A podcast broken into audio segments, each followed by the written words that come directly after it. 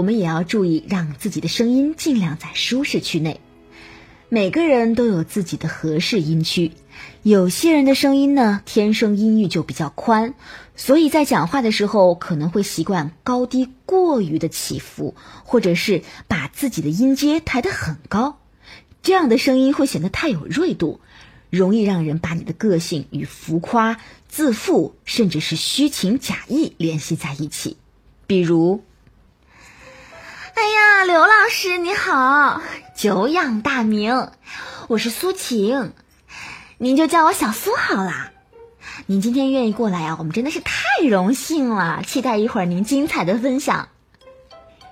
优雅的声音呢，语调虽然也有起伏，但绝对不会这样大幅度的忽高忽低，给人一惊一乍的感觉。